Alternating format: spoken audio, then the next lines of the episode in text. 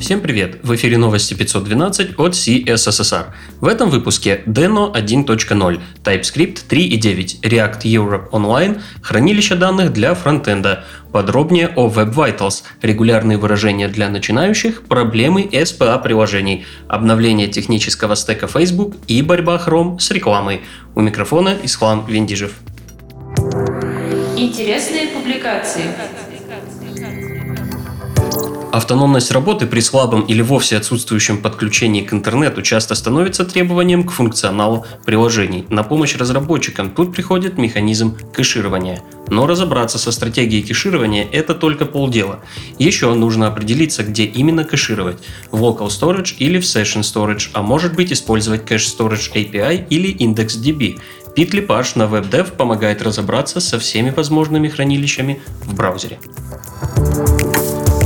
продолжении Питлипаш описал отдельной статьей еще один тип хранилищ – persistent хранилища. Они пригодятся для хранения и защиты критически важных данных от внезапного или незапланированного удаления.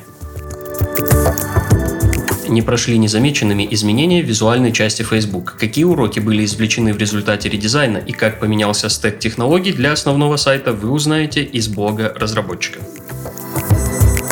React Europe прошла в виртуальном формате. На официальном канале конференции доступны записи 11-часовых стримов докладов с обоих дней. Благодаря недавней работе в Chrome и MScripten теперь можно использовать до 4 гигабайт памяти в приложениях WebAssembly. Это выше предыдущего лимита в 2 гигабайта. Оказалось, что при переходе от 2 гигабайт к 4 происходят особые вещи как в браузере, так и в наборе инструментов для WebAssembly. Что именно происходит, вы узнаете в блоге V8.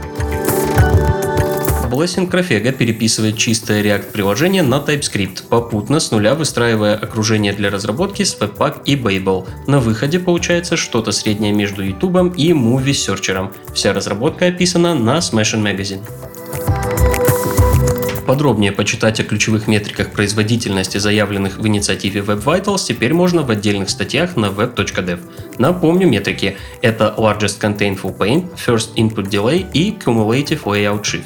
Все доступно в блоге WebDev. О фундаментальных проблемах SPA-приложений рассуждает Том Макрайт в своем блоге. Если бы Википедия была запущена сегодня, был бы это React. Может быть, не падают ли веб-разработчики в яму успеха, отдавая предпочтение одностраничникам? Плыть против этого течения нелегко, да и кажется не модно. Все неравнодушные приглашаются в твиттер автора. Завершает подборку интересных материалов книга «Регулярные приложения для простых людей». Наглядно и на примерах для начинающих или желающих подкрепить базу. Новости релизов. Один из кандидатов на главный релиз года вышел первый мажорный релиз Deno. В отличие от Node, Deno по умолчанию выполняет код в песочнице. Это означает, что у среды выполнения нет возможности выполнить посторонние скрипты или работать с файловой системой. На самом деле доступ есть и к файловой системе, и к переменным окружениям, но для этого нужно передать специальные ключи. Вторая киллер-фича TypeScript из коробки. Никаких конфигов, никаких лодеров. По сути получается, что Deno это рантайм для TypeScript. Чуть более подробный обзор релиза от Рустама и Майкина вышел на Хабре. Ссылку прилагаем. От релиз кандидата к новой версии перешел TypeScript 3.9. Как и ожидалось, в релиз ушли все кандидатские фичи. Улучшенный вывод типов Promise All, новый комментарий TS Expect Error, проверка на вызов функции и автодополнение в CommonJS модулях. Если вы в поиске альтернатив для статической типизации фронтенда, то обратите внимание на Hagel.js, который релизнулся на этой неделе. По словам разработчиков, Hagel не падает в рантайме и легко интегрируется. В официальной доке есть также раздел, где сравниваются преимущества и недостатки Hagel относительно TypeScript и Flow. Вышла вторая версия Caddy Server. Это тот, который может автоматически получать и управлять сертификатами TLS из Let's Encrypt для использования HTTPS и включает поддержку HTTP 2 с уменьшенным на 5% бандлом и дюжиной багфиксов Bootstrap обновился до версии 4.5. С баг и security фиксами обновился Stable Channel Chrome OS.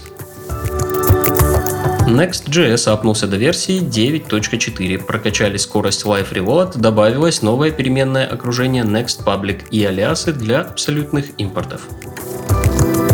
В Laravel 7.11 добавили валидацию Unicode в электронных письмах, а классу Stringable добавили метод split. Dart поднялся до версии 2.8. Теперь null можно безопасно использовать. В случае попытки присвоения значения null переменной с типом, не подразумевающим неопределенное состояние, будет выводиться ошибка. Также новой командой pub outdated можно поддерживать списки зависимостей в пакетах в актуальном состоянии.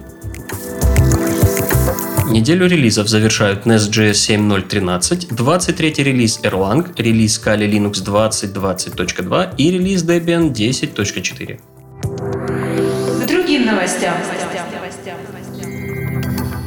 GitHub расширяет программу спонсорства разработчиков и репозиториев. Добавилась поддержка целых команд разработчиков через спонсорство организаций. Программа уже доступна в 32 регионах, которые участвовали в бета-тестировании.